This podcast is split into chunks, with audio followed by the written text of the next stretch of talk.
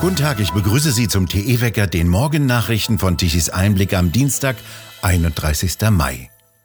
Die EU-Staaten haben sich heute Nacht auf einen Kompromiss in Sachen Ölembargo gegen Russland geeinigt. Danach sollen mehr als zwei Drittel der russischen Öllieferungen in die EU künftig von einem Einfuhrverbot betroffen sein.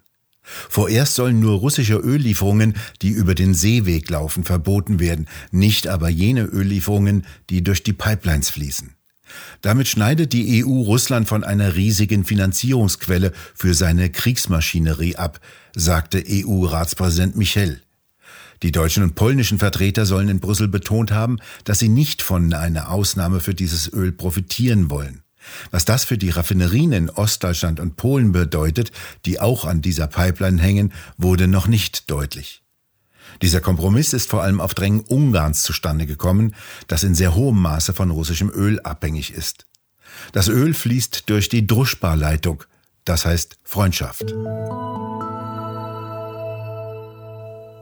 Ab heute will das russische Gasunternehmen Gazprom kein Gas mehr in die Niederlande liefern.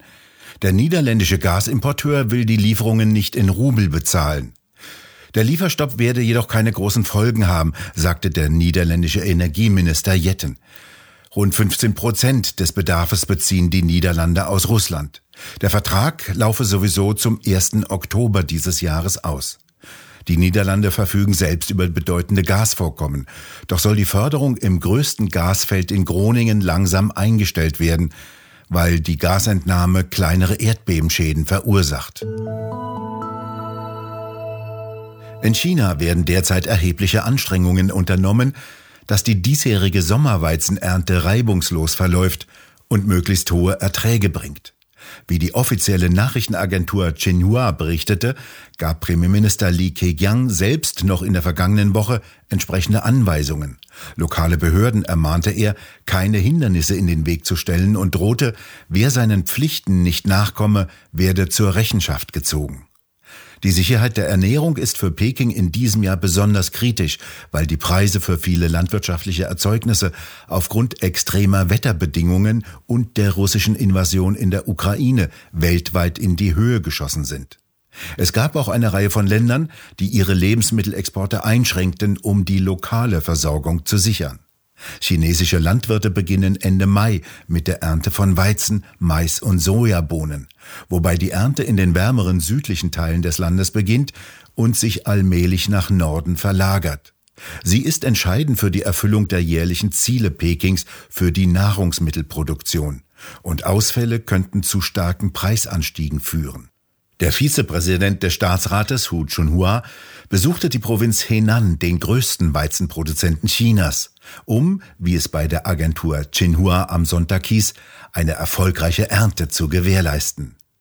In einigen Teilen der Provinz Henan wurde medizinisches Personal auf die Felder geschickt, um den Landarbeitern Covid-19-Tests anzubieten, berichtete der Fernsehsender CCTV am Wochenende. Lokale Regierungen in Provinzen organisieren Freiwillige, die bei der Ernte helfen, falls es aufgrund der virusbedingten Verkehrsbeschränkungen zu Engpässen bei den Arbeitskräften kommt. Dies zeigt, wie wichtig die chinesische Führung eine ausreichende Versorgung mit Lebensmitteln ansieht. Von Olaf Scholz oder seinem Landwirtschaftsminister ist nicht bekannt, dass er schon einmal auf dem Acker bei Aussaat oder Ernte war oder gar beim Anfeuern der Landwirte gesehen wurde.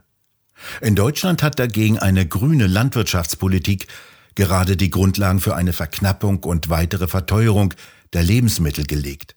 Erhebliche Einschränkungen durch Düngeverordnung, Verbot von Pflanzenschutz und erhebliche Reduzierung von Ackerflächen werden hierzulande geringere Ernten und weniger Lebensmittel hervorrufen.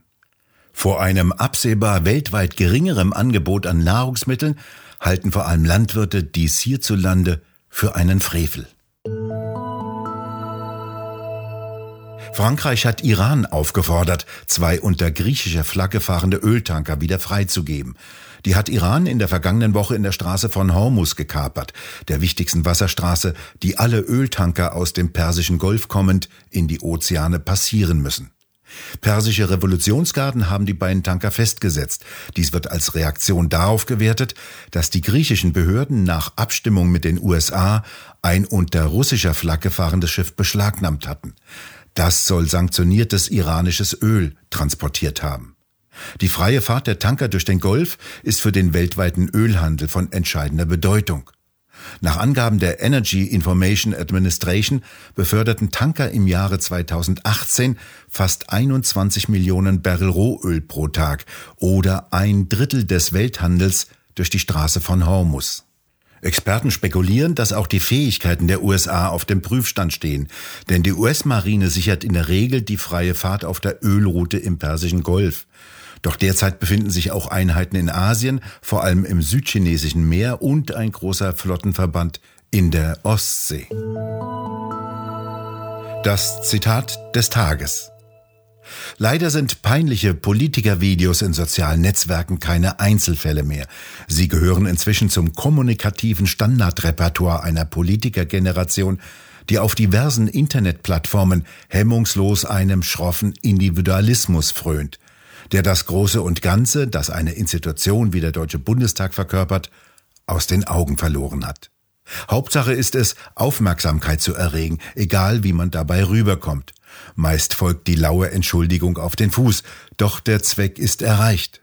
Fragt sich nur, wie schnell sich die Masche abnutzt und welche Kollateralschäden zu gewärtigen sind. Die Liste unwürdiger Auftritte von politischen Amtsträgern auf Kindergartenniveau in sozialen Medien wird jedenfalls immer länger. Man muss nur ein wenig im Internet herumstöbern und landet bei vier jungen FDP-Bundestagsabgeordneten, darunter Ria Schröder, ehemalige Vorsitzende der jungen Liberalen.